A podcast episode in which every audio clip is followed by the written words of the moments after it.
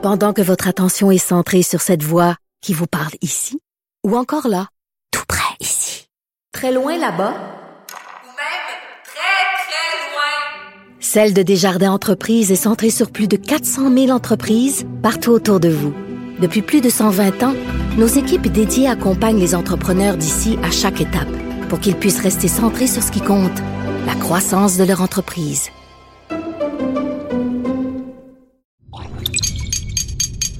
Cube Radio. Silence Veuillez vous lever. La Cour, présidée par l'honorable François-David Bernier, est déclarée ouverte. Entrez dans les coulisses de la justice. Écoutez, vous serez pas jugé. Ils appellent à la barre les acteurs de l'actualité. Oui, votre honneur. Avec François-David Bernier. Avec François-David Bernier. Avocat à la barre. Cube Radio. Bonjour, bienvenue à l'émission Avocat à la barre. Aujourd'hui, au menu, euh, on parle à un policier, à Daniel Cléroux, euh, tout ce qui se passe, là, de la violence conjugale. Il y a eu deux meurtres de femmes qui c'était leur ex. Euh, on lui en parle. Ça sera mon, ma plaidoirie en début d'émission également. Euh, ça n'a pas de sens ce qui se passe. Il faudrait trouver des moyens parce que ça arrive, c'est redondant. Euh, ensuite, il y a l'aide médicale à mourir qui, bon, le gouvernement demande des délais. Rappelez-vous, il y a eu une cause euh, qui, est très importante où est-ce que des deux demandeurs qui voulaient l'aide ont eu gain de cause, euh, ont pu l'obtenir. Il y avait toute l'histoire de fin de vie qui était en question. Le gouvernement devait modifier la, loi. On en parle avec le docteur Georges L'Espérance. Et euh, il y a maître Jean-Paul Boilly qui est là pour nous parler de tout ce qui se passe en Australie et Facebook. Le, le- le bras de fer qu'il y a eu, c'est quoi le résultat et c'est quoi l'avenir des médias sociaux? Est-ce qu'ils devront payer une redevance aux autres médias? Donc, votre émission commence maintenant. Vous écoutez Avocat à la barre. Ma plaidoirie cette semaine, c'est sur ce qui se passe avec euh, la violence conjugale. Euh, je ne sais pas ce qu'il faut faire au Québec pour régler le problème une fois pour toutes. Je sais, on n'est pas devin, on ne peut pas prévoir euh, des meurtres, on n'est pas dans, dans Minorité Report avec Tom Cruise où est-ce qu'on prévoyait de la justice euh, prédictive, euh, de savoir qui pourrait commettre un crime. Mais sachez qu'on n'est pas équipé au Québec parce que beaucoup de, meurtres, de, on va dire, c'est, plus des femmes en, matière de violence conjugale, d'ex-conjoints euh, qui euh, vont passer à l'acte. Ben, on a souvent des signes. On sait souvent que la personne est jalouse, possessive, a à un moment donné fait des menaces. Euh, L'entourage est souvent au courant qu'il y a un danger. Euh, même, euh, il y a plusieurs cas, depuis, depuis deux semaines, euh, ça a recommencé. Je veux dire, pensez à l'époque de Daphné Huard-Boudreau, là, où est-ce que, son, ancien conjoint l'attendait chez elle, l'a assassiné. Pas longtemps avant, on l'avait arrêté. On, avait des doutes, il y a tout le temps des proches qui, ont peur. Et malgré l'arrestation, on, on le laisse aller, on le relâche. Et euh, le pire arrive, ils, commettent des meurtres. Et c'est vraiment, euh, cette semaine euh, et la semaine dernière, il y a le cas de, de Marlie Edouard à Laval. Et même la SQ qui, a mis un poste d'enquête où est-ce qu'ils voulaient re- recueillir des renseignements. C'est une, une femme de 34 ans qui était, qui était morte après avoir reçu une balle en pleine tête. Et euh, euh, en tout cas, des informations sommaires là, euh, qui, euh, on dit qu'elle était peut-être au cœur d'un triangle amoureux, euh, qu'elle aurait été victime de menaces de la part de son ex-conjoint et même qu'il y aurait eu une plainte à la police. Encore là, le, pire est arrivé. Euh, il y a le cas aussi de, à Saint-Hyacinthe. C'est Nancy Roy, qui a 44 ans. Et ça, ça glace le sang de- d'entendre ça- encore une fois, c'est un, ex euh, jaloux euh, euh, qui habitait même dans le même bloc. C'était pas le même appartement. Et là, les proches disent qu'il qu la surveillait, qu'il avait des menaces. Tout le monde euh, avait peur que le pire arrive. Et c'est arrivé, elle, ça coup de couteau. Euh, elle a crié à l'aide, demandait de l'aide parce qu'elle était en train de se faire assassiner carrément. La voisine en dessous qui l'entend. Euh, le concierge qui, veut intervenir, mais finalement, il est trop tard. Et encore une fois, ben, il y a sa mère qui est sortie publique disant qu'elle elle, elle- bon, elle- criait à l'aide, mais euh, sa mère euh, avait peur que ça arrive, donc euh, elle suspectait que ça pouvait arriver, dénonçait tout ça, et on fait rien. Donc, c'est... j'ai de l'air alarmiste de penser à ça, mais il y a un réel problème parce que, oui, il y a les droits et libertés, j'en suis un fervent défenseur. Euh, j'ai déjà fait du, je faisais du, droit à la défense, et évidemment. On, Quelqu'un qui est arrêté sans motif, c'est très grave. Euh, mais je pense qu'en matière de violence conjugale, c'est comme un autre monde. Parce que moi, ça fait des années que je trouve la- que je couvre l'actualité judiciaire et c'est redondant. On en parle, on en reparle. On dit, ben, comment ça, les policiers n'ont plus rien faire?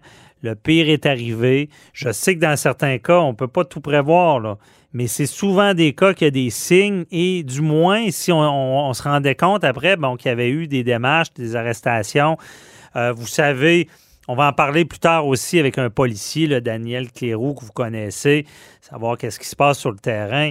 Mais vous savez, il y a des fameux euh, 810, c'est des mandats de paix, ça. Bon.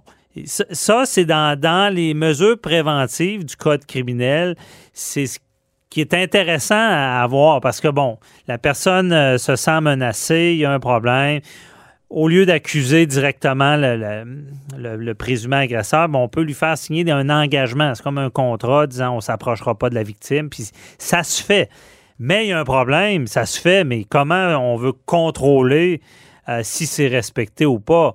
Et on a vu des cas où est-ce qu'il y avait eu des 810 de signer ces mandats de paix et que malgré tout, le pire a été commis. Parce que la victime ne le sait pas là, si l'agresseur va, aller chez elle, va, l'agresser, euh, va, être dans un périmètre qui ne doit pas euh, se, se retrouver. C'est pour ça qu'on se dit, hey, on est en 2021. On a tout un cellulaire entre les mains. La technologie est omniprésente. Aux États-Unis, euh, il y a des caméras por- corporelles sur euh, les policiers. Euh, il y a ces fameux bracelets électroniques-là qui, je sais que c'est contraignant sur les droits et libertés, mais ça, fait peut-être partie de la solution, la technologie. Et c'est le débat que je veux amener. Il est temps de se réveiller. On, attend qu'il y ait d'autres morts, mais je pense que dans, ce domaine-là, il y a moyen d'éviter des morts. Puis on le voit dans, les derniers cas, c'était souvent des cas où est-ce qu'il y avait eu une alerte déjà. Euh, comme je dis tout à l'heure, je vais poser la question aux policiers. Qu'est-ce qu'on peut faire sur le terrain? Je sais qu'on ne peut pas qu'y aller sur des soupçons disant ben, il pourrait être violent. Ce que je sais, c'est qu'en ce moment, il faut vraiment qu'il y ait eu de la violence pour que les policiers interviennent. Mais c'est problématique. Là, je dis, on est en 2021, on a toute la technologie. Du moins, il y a eu des cas où est-ce que c'était clairement évident qu'il y, avait eu déjà des agressions, qu'il y avait eu de la violence. Et malgré ce mandat de paix-là signé, ben, il y a eu un meurtre. Là, il faudrait se réveiller puis avoir de la technologie puis avoir ces bracelets-là comme aux États-Unis pour prévenir ces crimes-là. Ensuite de ça, ben, il y a- quand il y a des signes, là, c'est là qu'il y a tout qu'un débat à avoir. euh, et il va falloir que ça se fasse à un moment donné. Il y a des nuances. là, je suis peut-être pas la, bonne personne pour dire quoi faire aux policiers. Quand on quand tantôt je parlais du cas de euh, Daphné Huard-Boudreau, où est-ce que les policiers suspectaient, on, on avait arrêté l'individu, on l'a relâché. Euh, comment faire pour euh, les séparer? Évidemment, il y a de la sensibilisation à faire. Il y a des, on ne se cache pas que c'est souvent des femmes qui sont victimes de violences conjugales. Il y a des, des- des organismes pour les aider. Il faut, faut les, les- les diriger vers là. Euh, il y a même pour ceux qui ne le savent pas, euh, parce que il y, a, y, a, dans les pharmacies un système. Quelqu'un peut se présenter dans une pharmacie et dire bon qu'il subit de la violence et euh, ils vont ils vont le guider, ils vont le garder là euh, dans la pharmacie pendant que peut-être l'agresseur est à l'extérieur et on va appeler la police. Bon, il y a tout un système qui peut s'enclencher. enclencher. C'est un, un, système qui peut aider des victimes potentielles parce que c'est ça qui est dur, c'est de sortir de là et d'être protégé. Puis malheureusement au Québec, ben, d'être protégé, euh, on peut pas enfermer l'agresseur parce qu'on n'a pas assez de preuves. Donc on n'a pas le choix de, la victime n'a pas le choix de se cacher et euh, c'est problématique. La pandémie, on, suspectait ça, euh, favorise certains agresseurs en, matière de violence conjugale parce que tout ce contrôle-là qui est exercé habituellement, bien, il est encore plus facile parce que déjà, on a un couvre-feu, on ne peut pas sortir, il faut limiter nos déplacements. Donc, même, on sait, hein, il, y a, des signes que vous pouvez aller voir sur Internet, je ne les ai pas par cœur, mais euh, il, y a, eu des, des, systèmes de mis en place pour que quelqu'un qui, est sous le joug de l'agresseur ne peut pas sortir, mais il y a des signes qu'on pouvait faire, exemple, sur Zoom, de savoir qu'il y a un problème. Euh, parce que ça favorise ça, la, pandémie, euh, de pouvoir euh, exercer ce, contrôle-là. quand je parle de solutions dans, de, préventives, ben, c'est tout un aspect, surtout dans ce domaine-là, je le répète, à développer. Parce qu'on ne se cachera pas que notre code criminel canadien a, certaines mesures préventives, comme je vous ai expliqué, des 810, mais ne, ne, peut pas euh, donner tous les outils nécessaires aux policiers. Et c'est pour ça qu'il faudrait qu'il y ait une loi plus spécialisée. On, peut penser en matière de, de maladie mentale, déjà que c'est très compliqué. On sait, moi, comment d'appels de des fois de gens qui m'écrivent, qui me disent ben j'ai un proche qui, on sait qu'il est dangereux pour lui-même, dangereux pour les autres, mais on peut rien faire parce qu'encore là, en cette matière, euh, il faut, il faut qu'il se soit passé quelque chose souvent pour intervenir. Mais on a évolué quand même parce que il y a les fameux euh, P38 où est-ce que euh, on, va prévoir que les policiers peuvent intervenir incarcérer la personne. Par la suite, ben, ça prend un médecin qui va dire que la personne reste incarcérée parce qu'il y a un danger pour lui-même ou pour autrui. Euh, c'est encore un problème. En matière de violence conjugale, ben c'est ça. Il faut réussir à trouver l'équilibre avec les droits des, des, personnes qui pourraient être arrêtées, puisqu'on ne veut pas non plus d'un système que euh, quelqu'un est dénoncé, puis que là, c'est pas vrai, puis que la personne est incarcérée à tort. C'est pas ça qu'on veut. Mais il faut être capable de se donner des outils pour éviter ces, drames-là, euh, comme on a vu depuis deux semaines. Et euh, ça n'arrête pas, je le dis. Donc, on en parlera, restez à l'écoute. On va en parler plus tard avec Daniel Kierou. Peut-être qu'il y aura quelques pistes de solutions.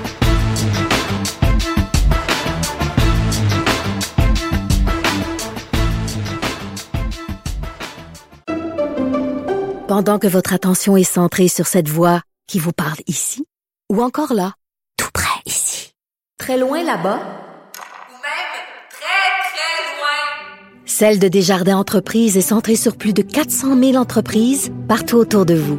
Depuis plus de 120 ans, nos équipes dédiées accompagnent les entrepreneurs d'ici à chaque étape pour qu'ils puissent rester centrés sur ce qui compte, la croissance de leur entreprise.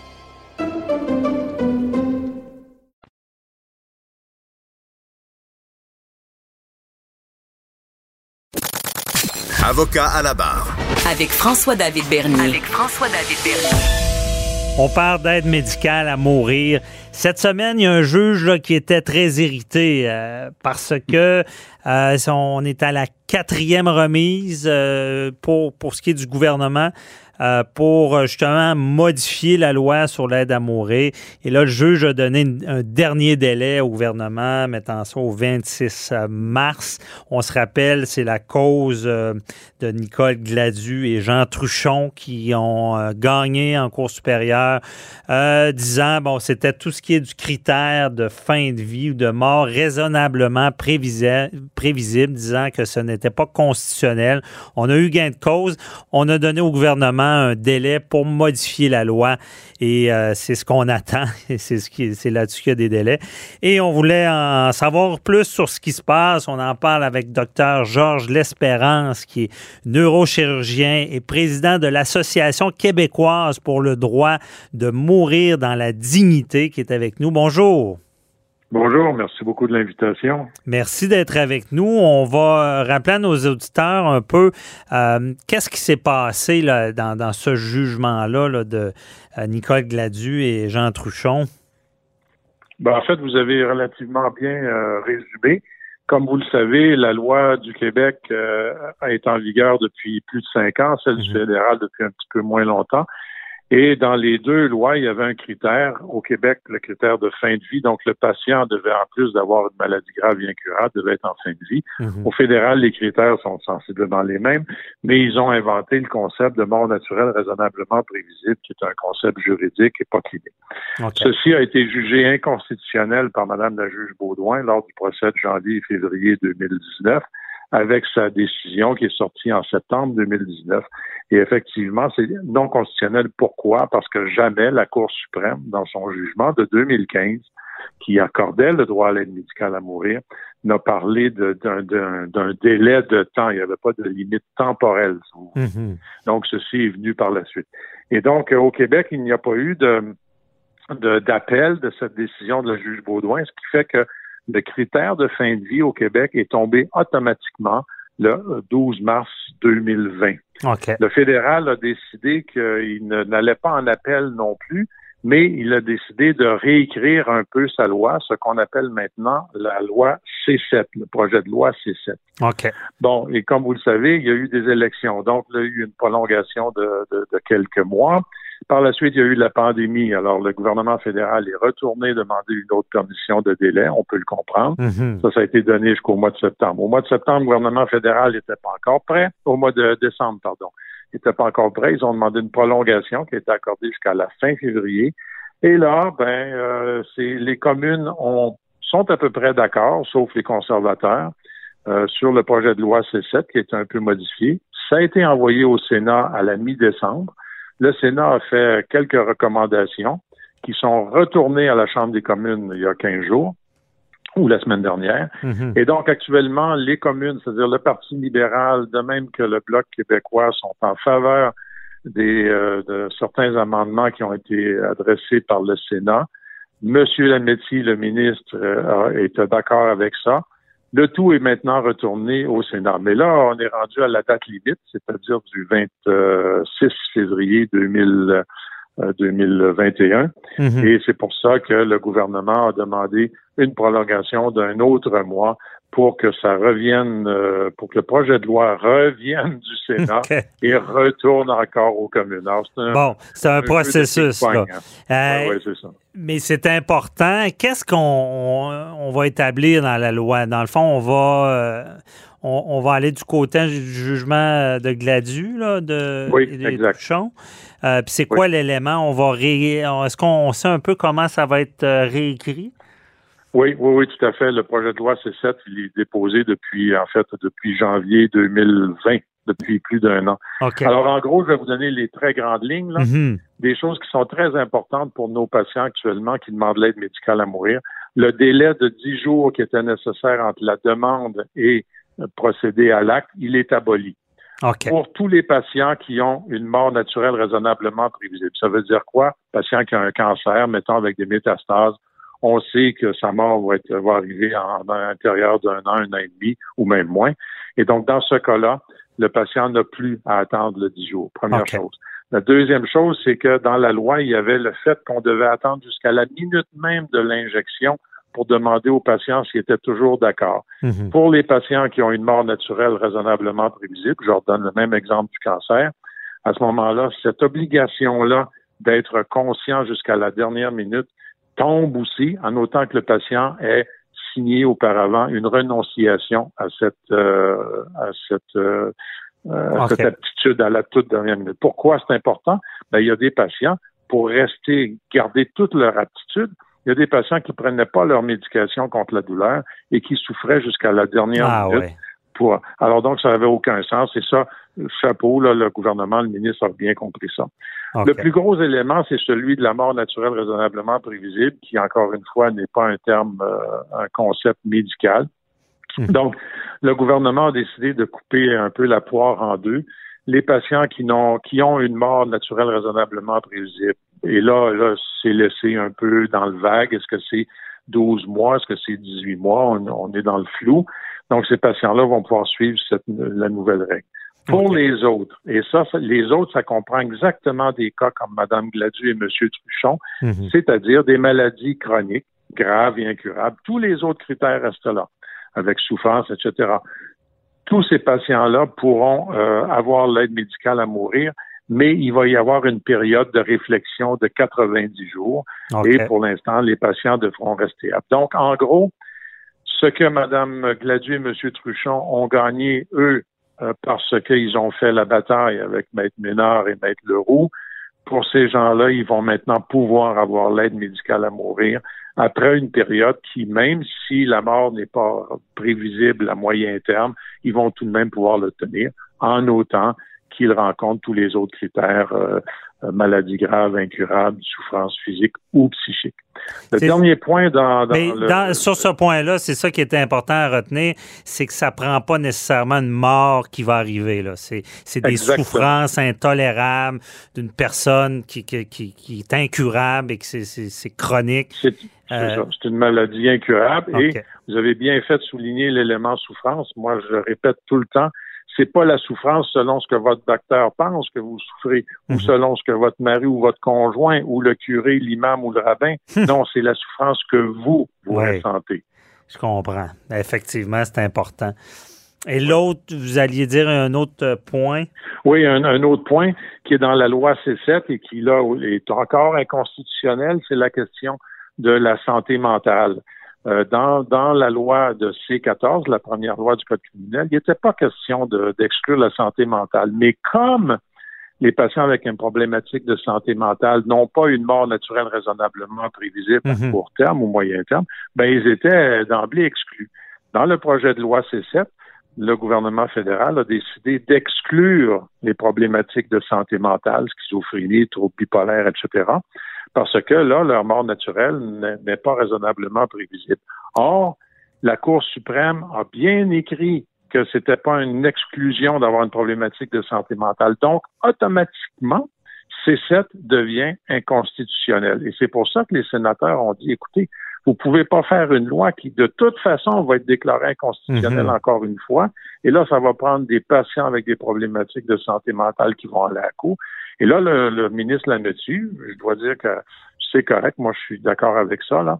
Euh, il a dit, OK, on garde l'exclusion pour la santé mentale, mais par contre, on s'oblige, nous, comme gouvernement, à revoir tout ça dans les 24 mois qui viennent. Ce qui veut dire qu'en principe, dans deux ans, à partir de, ben, disons, de là, ça va être la fin mars, là, à partir de la fin du mois de mars, dans deux ans, il devrait y avoir une inclusion dans la loi pour l'aide médicale à mourir de tous les patients qui ont une problématique de santé mentale, bien sûr avec des balises plus, plus strictes, plus sévères, qui vont Mhm. être faites justement dans, des, dans ces deux années-là avec les associations de psychologues, de psychiatres, les travailleurs de rue, les gens de santé communautaire, etc., etc. Donc, on n'attendra pas que les gens soient obligés d'aller se battre devant les tribunaux en étant déjà euh, dans des souffrances, comme on a assisté avec euh, Jean Truch- Truchon et Mme Gladu. On, on va d'em- d'emblée réviser ça pour que la loi euh, puisse être efficace et, et applicable, j'imagine? Euh, exactement. À partir de la fin mars, tous ces éléments-là vont, vont être en vigueur si la loi euh, est, est acceptée comme telle. Si jamais elle n'était pas acceptée, et là, le juge qui a donné sa décision aujourd'hui est un petit peu fâché. Ouais. C'est écoutez, c'est la quatrième fois que vous le demandez, là. OK. Et à la fin du mois, c'est certain que si le gouvernement demandait une autre, euh, une autre allonge, là, ils l'auront pas. Ça là. serait à refusé. moins que je sais pas quoi. Euh, ben oui. Et docteur L'Espérance, j'aimerais savoir, euh, quand on parle de la maladie, il y avait tout ce débat-là sur l'Alzheimer. Est-ce que c'est réglé? Bon. Est-ce que c'est inclus dans la maladie Non, mentale? alors Non? ça, ça- non, non, non. Est-ce que ça, vous faites bien de poser la question. Les problématiques de santé mentale, c'est une chose. Les problématiques de dégénérescence cognitive, Alzheimer, Parkinson, c'est un tout autre problème. Ce sont des maladies chroniques, physiques, qui touchent le cerveau, mais ce ne sont pas des pathologies de santé mentale. Et ça, c'est très important. Ce qui fait que les pathologies neurodégénératives cognitives, en principe, au plan médical, doivent être incluses dans le projet de loi actuel, à savoir que ce sont des maladies chroniques, incurables et dont la mort naturelle n'est pas raisonnablement prévisible à court terme, mais elle l'est certainement à deux, trois, quatre ans. Et donc là, pour l'instant, il y a un flou ici parce que ce que je viens de vous dire, c'est l'aspect médical, l'aspect Ouais. juridique. Le, le ministre a bien écrit que les directives médicales anticipées, Ouais. pour l'instant, il s'oblige à toucher à ça à partir de un mois après l'adoption de sa loi, c'est-à-dire donc à la fin avril. OK. Donc, c'est pas réglé parce que c'est une des grandes problématiques de, de Oui, demander à l'avance pendant qu'on a la conscience. Donc, euh. OK. Tout ce débat-là encore comme à, dites, à venir. Comme vous dites, c'est- pas réglé, mais on, on a un bon espoir. En tout cas, moi, j'ai confiance là que dans la prochaine année, ça va être réglé. Parfait. Bon, ben, c'est c'est bon à entendre parce qu'évidemment, ça a soulevé tellement de débats, de questionnements sur des gens. Puis on, on se rappelle justement le jugement de la Cour suprême dont j'oublie le nom qui disait le danger, c'est que des personnes euh, puissent vouloir s'enlever la vie avant le temps, sachant qu'ils seront dans cet état-là un jour et qu'ils pourront être un fardeau. Donc, en espérant C'est qu'on règle tout ça. exactement ça. C'est exactement ça. Merci beaucoup, euh, docteur Georges d'Espérance. Euh, C'est très éclairant. On, on se fera un suivi, évidemment, à savoir euh, si tout ça s'est bien déroulé. Ouais. C'est très éclairant. Merci beaucoup. Ça fait très plaisir. Merci. Bonne journée. Bye-bye. Au revoir. Vous aussi.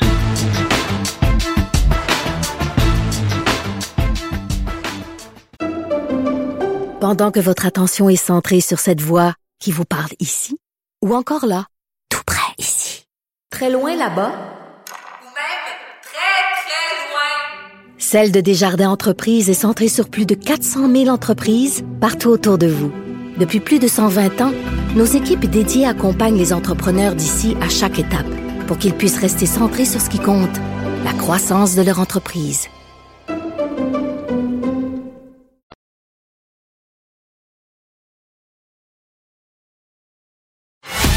Avocat à la barre. Alors je procède à la lecture du verdict. Avec François-David Bernier.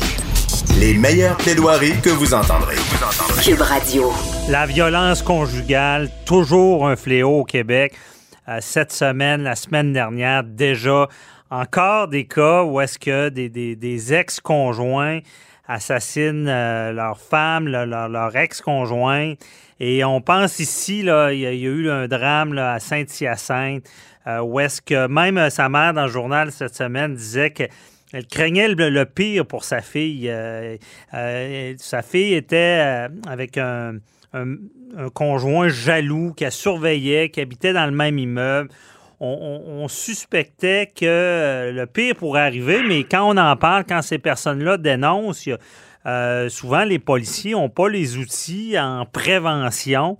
Euh, il y a eu aussi un autre drame là, qui est. euh, c'est une autre.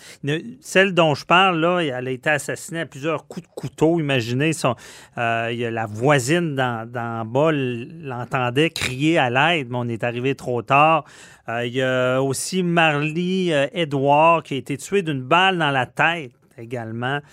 Ça, ça s'est passé, c'est à Laval, je crois. Là. Mais à chaque fois, c'est pas la première fois que j'en parle, mais à chaque fois qu'on en parle, on dit coudon, comment ça on n'a pas pu agir avant? Et on en parle avec un analyste en affaires policières, justement, que vous connaissez, Daniel Clé- Cléroux, qui est avec nous. Bonjour. Bonjour, M. Bernier. Hey, c'est tout euh, un sujet. Bon, je sais que tu n'auras pas les, les réponses adéquates parce que à la base, je pense pas que les, en ce moment, les, les policiers sont équipés pour euh, prévenir ce genre de, de meurtre-là.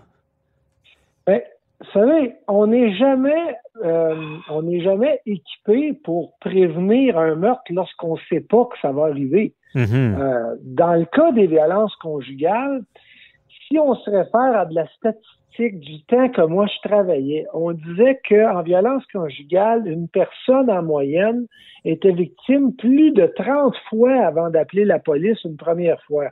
Ah ça, ça ouais. veut dire a des, ça, ça veut dire qu'il y a des gens qui appellent la première fois, il y en a peu, puis il y en a qui appellent au bout de 100 fois parce qu'il faut faire une moyenne là-dedans. Puis là, on, on regarde passe dans le cas de la victime Nancy Roy, qui a été tuée à coups de couteau à Saint-Hyacinthe il y a deux jours par euh, son ex-conjoint Jean-Yves Lajoie.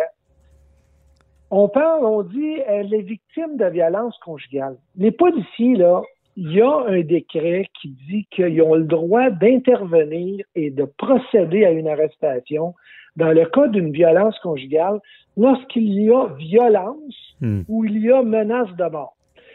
Sans avoir la plainte ou le consentement de la victime, les policiers peuvent procéder et devraient procéder à l'arrestation du suspect et le faire comparaître devant un juge. Mais là, il faut faire attention. faut qu'il y ait des signes. faut qu'il y ait eu violence. faut que quelqu'un dise « je me suis fait battre » ou qu'il y a des marques au visage ou des marques au corps. Mettons, la personne, la victime, elle dit pas qu'elle s'est fait battre, mais elle a plein de rougeurs dans le visage. Ben, je pense que ça présume qu'elle a été frappée. Les policiers ont, ont le pouvoir de pouvoir arrêter le- le- l'événement puis de le faire comparaître devant le juge parce que l'enquête va, va amener euh, la fille, la femme va finir par dire oui, je me suis fait frapper, mais je veux pas porter plainte. Ça marche plus, ça. Je veux pas porter plainte si elle a été victime de violence. Le problème, on parle du cas de Mme Roy, où on parle de relations toxiques. Vous savez, euh, dernier, quand on parle de relations toxiques, là, il y a plusieurs signes qui rentrent là-dedans. On parle de quelqu'un, mettons, qui va contrôler votre apparence, qui va contrôler vos relations avec les autres. Dans, les, dans ce cas-là, on, on- on sait que Nancy Roy, euh, son, son conjoint, l'empêchait d'aller voir sa mère régulièrement. Il la dénigrait devant tout le monde. Il la punissait pour des affaires qu'elle faisait de pas correct. Euh, il devait, euh, il il devait, euh, elle devait être obligée de marcher sur des œufs sans arrêt. Et puis, elle avait probablement pas le droit de rien faire tout seul. Elle s'est dégagée de ça, dans le sens où ce qui vivait dans les appartements séparés. Mhm. Mais ça donne pas aux policiers le pouvoir de l'arrêter, ça. Ça, ça veut dire que les policiers, tout ce qu'ils peuvent faire dans un cas comme ça, c'est la conseiller. Ou la personne se doit aussi d'aller chercher des conseils, puis il y a plusieurs organismes pour les aider. T'as comme telle aide, aide à l'écoute, regroupement pour les femmes victimes de violences conjugales, SOS violence conjugale, il y en a plein d'organismes. Les CIUS, les, les, euh, les CLSC peuvent aider. Mais Mhm. en quelque part, les policiers peuvent intervenir essentiellement lorsqu'il y a agression, qu'il y a marque de violence ou qu'il y a menace de mort. Mais c'est dur de savoir d'avance. Ben oui, mais c'est ça le problème parce que, bon, depuis, euh, je, je remonte il y a trois ans, parce que, bon, on est tous les deux dans l'actualité, mais on en voit une fois, deux fois, puis on, on- on reparle toujours de la même chose. Euh, on, on pouvait savoir que ça pouvait arriver. Je sais que d'autres fois, on, on doute que ça pourrait arriver, puis ça arrive pas. Mais comment... Parce que, hey, c'est c'est des, des, des, des morts qui, qui peuvent être évitées, là. C'est... Comment on peut trouver une manière d'agir? Parce que ce qu'on comprend, moi, je, re- je reviens au cas de, de Daphné Huard Boudreau, là, je sais pas, je me trompe dans le nom, qui, elle, son conjoint euh, l'attendait chez lui, puis euh, il avait verbalisé des Oui. menaces, mais c'était pas clair. Il avait été arrêté avant. Euh, on l'avait pas détenu parce qu'on pouvait pas, euh, euh, comme on dit, là, si la, présumée victime n'a pas de marque, ben, on peut pas trop intervenir, mais c'est tellement problématique parce que c'est comme une cassette qui rejoue. Euh, et qu'on se dit, ben, il n'y avait pas ce qu'il fallait. Comment, comment on pourrait penser, là, on spécule, on refait le monde ensemble maintenant, comment on pourrait penser, bon, quand il y a des signes jaloux, euh, possessifs, euh, certaines menaces qui sont plus voilées qu'une menace de mort qui a été faite directement sur Facebook, par exemple, il n'y a pas moyen de, de, de les détenir ou de. Je sais que dans certains cas, on va leur donner des mandats de paix, des 810, mais ils ne les respectent pas, puis personne ne s'en rend compte jusqu'à temps qu'il y ait un mort. Euh, c'est là le problème. C'est là le problème, François. C'est que souvent, lorsqu'il arrive un cas comme celui-là, c'est les premières personnes visées de la responsabilité du crime qui est arrivé, c'est la police. Hmm. Même quand la personne a été arrêtée et libérée. Mais la police, souvent, elle arrête la personne, elle l'amène devant les tribunaux. Mais tu le sais, là, tu es avocat. ouais. Les avocats qui sont en défense vont trouver tous les arguments possibles et imaginables pour essayer de démontrer que ben non, il a pas fait exprès, ben non, c'était pas de Ouais. faute, ben non, il le fera plus. Puis finalement, on les libère. la majorité des cas où il y a meurtre ou qu'il y a violence très grave, c'est des gens qui ont déjà été arrêtés et qui sont libérés. Mhm. C'est rare qu'on apprend que quelqu'un a commis un acte puis qu'il n'avait jamais rien fait avant. Ouais. Il y a tout- Souvent, c'est ça, il y a souvent des signes. Là. Mais dans, Oui. dans, dans mon introduction, je me suis euh, scandalisé de dire euh, Coudon, on est en 2021, qu'est-ce qu'on attend pour euh, avoir des bracelets, des bracelets électroniques comme aux États-Unis? Mais c'est problématique, ça aussi. là. Ben, c'est problématique parce que là, on parle de droits et libertés. Ouais. Notre charte, est-ce que notre charte nous le permet? Comment loin on peut aller pour euh, accepter ça? Et là, on va avoir un débat là, avec euh, à la Cour, à la Cour suprême, tout ce qu'on voudra pour dire non, non, non, non, non, on ne devrait pas se rendre là parce que on y a d'autres moyens. Mais oui, il y a d'autres moyens. Écoute, François, moi, je me souviens quand je travaillais là, le moyen qu'on avait, c'était de prendre la femme, de la convaincre et de l'emmener dans un centre de maison pour femmes victimes de violences conjugales. Mhm. Non, mais est-ce qu'on se rend compte que quand on fait ça, là, on laisse le gars en liberté ou on laisse la femme, parce que ça pourrait être la femme qui est également agressée, mais c'est généralement l'homme qui agresse. Et là, la femme, elle, on est obligé de l'enlever dans quelque part, elle est obligée de s'en aller vivre ailleurs, et bien, en attendant qu'on puisse avoir un jugement de la Cour. Mhm. On voit que le système est mal fait. Euh, présentement, les, puis souvent les policiers se présentent dans- sur des sur des appels et faut pas se leurrer là. Non, je ne veux pas porter plainte, Monsieur l'agent. Je voulais juste, euh, je veux juste que vous lui dites d'arrêter. Ah mais c'est pas de même, ça marche. Ah. Ça peut pas marcher, ce, ce phénomène-là. Et faut pas oublier qu'en matière de violence conjugale, les gens qui sont victimes sont très contrôlés par la personne qui leur qui leur fait la violence conjugale. Mhm. Parce que la violence est souvent que verbale. Elle peut aller physique, mais c'est souvent très verbal. Puis on dit souvent, ah, il me serre un bras, c'est pas de la violence physique. Mais non, c'est de la violence physique Ouais. aussi. Verbal. Donc, il- le verbal et le physique, peu importe, les menaces, c'est de la violence conjugale.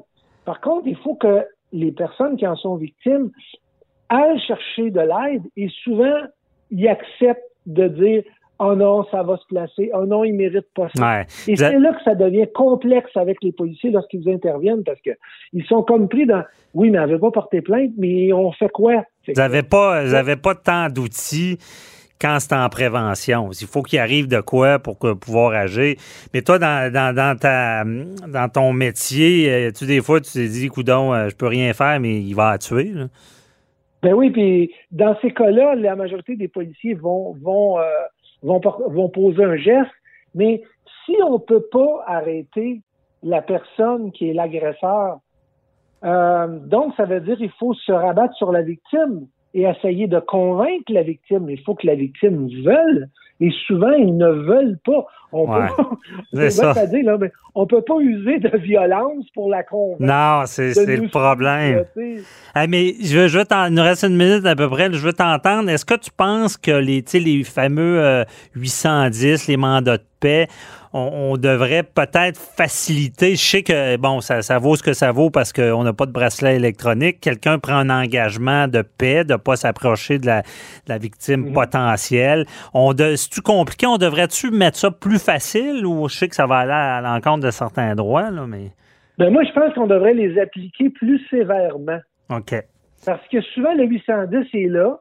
Et puis là, la personne, elle va dire, euh, elle n'a pas le droit de le communiquer, mais là, finalement, elle a appelé parce que euh, elle voulait voir, savoir si elle pouvait voir les enfants ou aller chercher quelque chose. Puis là, la, la personne qui l'a reçu dit, ah, OK, euh, tu peux venir. Non, non, regarde, tu n'avais pas le droit, tu n'avais pas le droit. Ouais. Mais là, quand il y a un petit peu de euh, d'acceptation de dire euh, OK, je l'ai accepté, mais j'aurais pas dû, ben on n'intervient pas beaucoup puis on on fait pas le suivi. Non, je pense vrai. que c'est pas assez sévère le 810. C'est Il vrai. devrait être appliqué de façon plus plus Ouais. sévère. Peut-être que ça donnerait des leçons. Ben oui, puis euh, je confirme parce que j'ai vu, j'ai été témoin de gens qui en riaient des 810. là.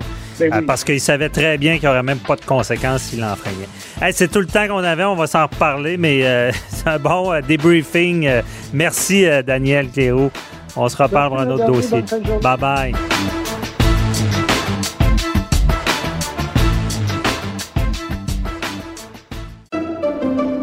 Pendant que votre attention est centrée sur cette voix qui vous parle ici, ou encore là, tout près ici, très loin là-bas, Ou même très, très loin. Celle de Desjardins Entreprises est centrée sur plus de 400 000 entreprises partout autour de vous.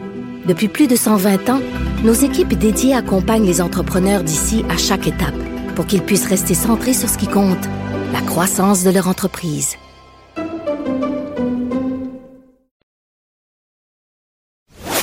Vous écoutez Avocat à la barre.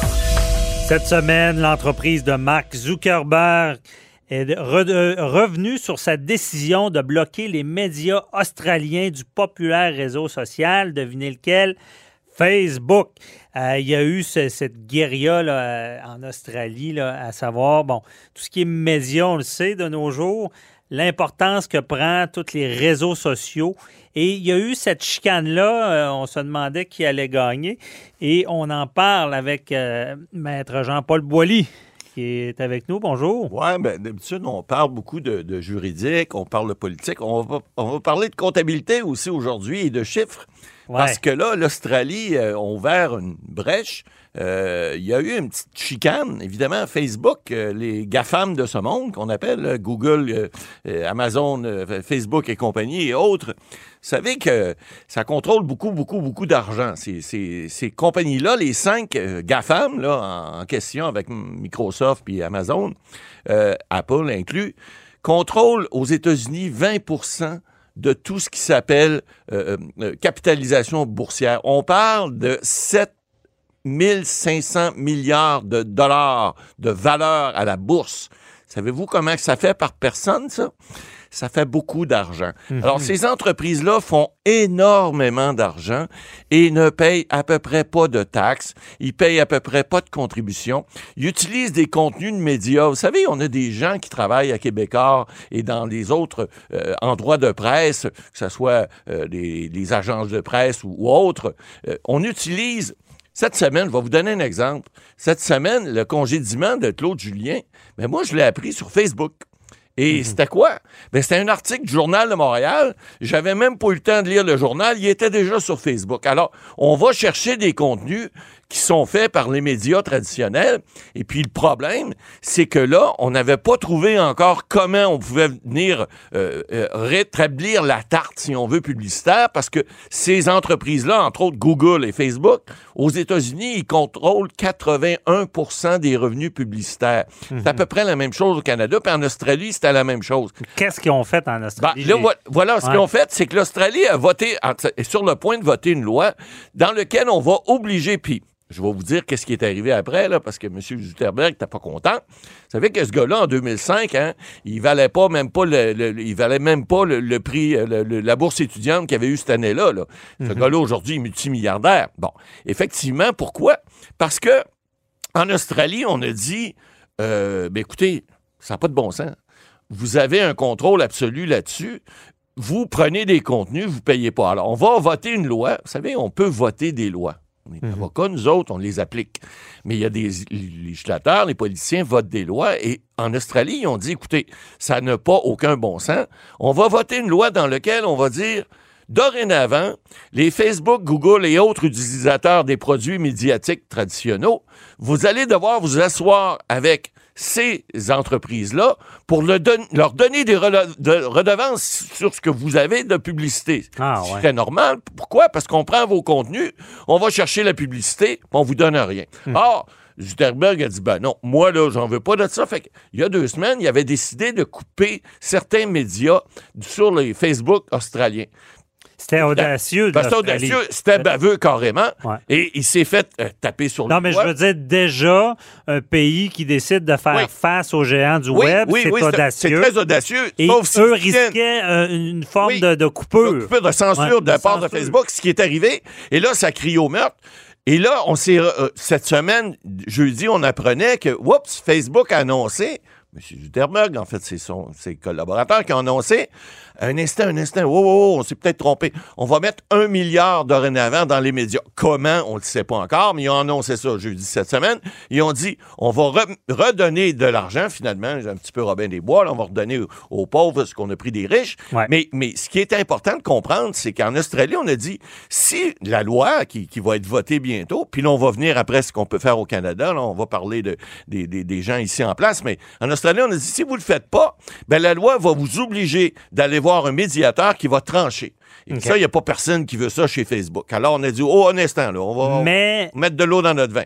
justement, en, en juridique, on appelle ça un précédent. Oui, exact. Est-ce Là, on a que ouvert c'est un porte. précédent dangereux? Parce que c'est un milliard en Australie. Oui, ben là, en fait, ils n'ont pas dit où ils le mettaient, là. Ils n'ont pas dit encore, parce qu'ici, au Canada, souvenez-vous, là, il y a le, je ne ferai pas de mauvais jeu de mots, mais il y a la jolie Mélanie, là, qui était la ministre du patrimoine. Mélanie Jolie. Ouais.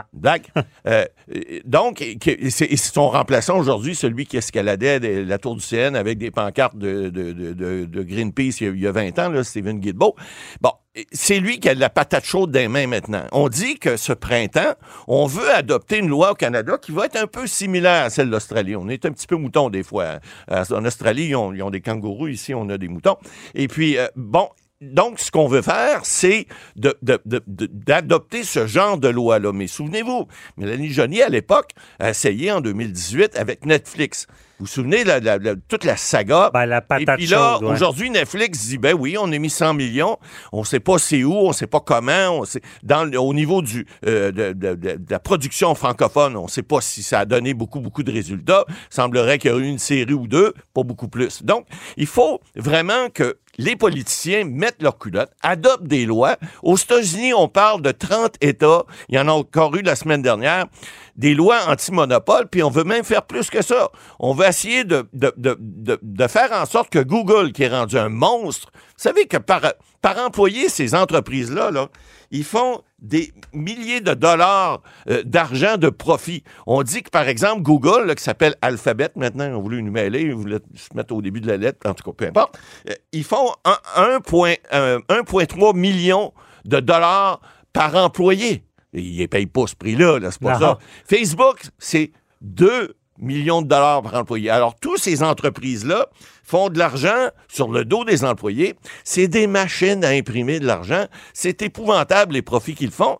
Puis, ils ne donnent pas de redevance. Alors, il va falloir que les gens, les politiciens, mettent leur culotte. Puis là, on l'a vu dans d'autres pays. Par exemple, la France le fait. La France fait une loi qui est un petit peu similaire à celle de l'Australie, mais encore plus, euh, euh, qui a encore un petit peu plus dedans, parce que là, on dit qu'on va, on va taxer euh, ces entreprises-là, les GAFAM et autres de ce monde, avec parce qu'on peut pas savoir, ils ont des ils ont beaucoup de ils font pas de l'évasion fiscale, ils font de la planification fiscale, ils s'en vont dans des paradis fiscaux là où ils payent pas d'impôts. Vous savez ces entreprises là qui font des milliards de profits payent des pinottes d'impôts, c'est même pas un pour cent de leurs euh, revenus. Alors, c'est comme comme de dire, écoutez, on se fout de... Parce que souvent, ils ont, ben, les GAFAM, les cinq, ont leur siège social aux États-Unis.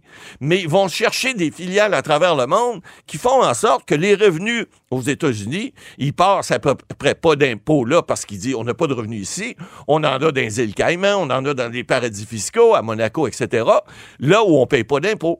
Alors, Ouais. ces gens-là, évidemment, là, de plus en plus, ce qu'on a fait en France, par exemple, et qu'on veut faire ici, et encore là, on, on marche sur des œufs, parce que ce sont évidemment des monstres, ce sont Ben, des... c'est une compétition déloyale. Ils ont des avocats à tour de bras, pas mal plus que Parce vous que et le moi dans placement notre- dans notre cabinet. il, il est placé là. Oui. Ça coûte moins cher parce qu'ils ont- ils payent moins d'impôts, Ben, ils en payent moins payent pas, de taxes. presque pas. Ils payent quelques taxes, bon, sur place, mais ils payent presque pas d'impôts. Et évidemment, ces profits-là, où ils vont? Ben, ils vont dans les poches des, des, des, des propriétaires, des actionnaires de ces entreprises-là, qui sont multi-multimillionnaires parce que, ben, évidemment, Google maintenant est en bourse. La majorité sont en bourse maintenant. Mais vous savez, comme Tesla, par exemple, Elon Musk, Tant qu'à moi, il est pas invitant. C'est pas lui qui a inventé le bouton enquête- euh, ben, en fait, il, a- il a fait quelque chose, il a inventé les- la voiture électrique. Ben, c'est pas lui qui l'a inventé, mais il a réussi à la, à la commercialiser. Puis là, ben, c'est des milliards et milliards de dollars. Ça Hey, fait- ceux qui font travailler les autres Ah plus ouais. intelligents qu'eux, c'est souvent les plus wise. Ben exactement, mais sauf qu'ils payent quand lorsqu'ils payent pas d'impôts. Souvenez-vous, il y a quelques années, bon, vous avez Warren Buffett qui était le gars, parce que là c'est plus lui là, euh, le, le- le- le plus riche euh, des, des États-Unis, avait fait avec un des fondateurs d'Apple, euh, le- le- il avait dit toutes les deux, écoutez, on paye pas assez d'impôts, c'est clair. Et eux, ce qu'ils font, ils font des fondations au moins et ils prennent quelques milliards qu'ils ont ils en mettent au moins, ils remettent à la société. Mais il y a beaucoup de gens qui font énormément d'argent et qui gardent ça. On parle pas juste des, des, des, des, des, des, des- des royaumes sanguinaires où les gens euh, ils vont euh, exploiter leur peuple. Non, non, on parle d'entreprises qui sont des entreprises euh, ici occidentales. Vous savez également, ces GAFAM-là de ce monde-là, on, on parlait de 20% de la, la capitalisation boursière aux États-Unis, mais ça vaut plus que toute la capitalisation boursière d'Europe. C'est pas rien, là. Ah non, c'est pas C'est des rien. milliards et Mais des là, milliards de dollars. Alors, si... On assiste à quoi, là? On a d'ici un an, deux ans, on sera plus le même paysage, là, avec, avec l'Australie qui ouvre Ben, euh, la, ça. la marche vers euh, la France. Les États-Unis, l'Allemagne le fait aussi. Bon. alors, tout le monde commence à se réveiller. En fait, ça fait longtemps qu'ils se réveillent, mais tout le monde avait un peu peur. Là, l'Australie, évidemment, comme on disait tout à l'heure, ça met un pied dans la porte, ça roule une brèche. Ben, ils ont joué le bras de fer. Ils l'ont joué. Ils ont, ils ont dû avoir euh, quelques soirs, là, parce là, que a- si tu coupes Facebook. Exact. Et puis pas juste ça, il y a Google qui suivait ça de près parce que Ah faut pas oublier, c'est eux, en tout cas au niveau des revenus médiatiques, parce que les autres, ils, regardent ça du coin de l'œil, mais Amazon, c'est pas, ils vont pas chercher de la publicité mé- médiatique comme Facebook et Google le fait. Mais eux autres regardent ça du coin de l'œil en se disant, attends un peu là, Euh, le bras de fer, si les les les majors ou en fait les majeurs du GAFAM sont pas capables de, gagner un bras de fer avec un pays, avec un État, ben tout à l'heure on va se faire ramasser nous autres aussi. Alors eux autres aussi ils regardent ça, leurs avocats regardent ça, ils veulent pas effectivement les actionnaires veulent pas que leur argent euh, s'en aille euh, dans les poches de l'État. D'un autre côté, ils commencent à comprendre que ça prend un donné, le gros bon sens fait que on peut pas toujours juste faire faire de l'argent au même. Il faut une certaine, faut, faut qu'on puisse être capable de réguler tout ça. Et puis, si on peut pas euh, aller chercher, ben on va faire, on va aller taxer d'une autre manière ces gens-là. Pour, puis écoutez là, on parle de 3 Ces gens-là devraient payer au moins 20% d'impôts, mais c'est pas ce qui se fait présentement. Effectivement, où est-ce qu'il n'y a pas d'équilibre, souvent, il y a un problème. C'est là qu'on Et- sort le bâton. C'est- Et, et là, on assiste peut-être à un changement parce qu'on ne se cachera pas que dans le domaine des médias, il y a eu une crise et il y a toute une restructuration Il y à a faire. 3000 avec ces géants-là. employés qui ont perdu Ouais. leur job dans les médias dans la dernière année Ben au ouais. Canada. Fait que on souhaite le meilleur, on souhaite qu'il re- qu'il redonne, euh, que, que ça soit équilibré. Merci, Matt Boily. Cube Radio.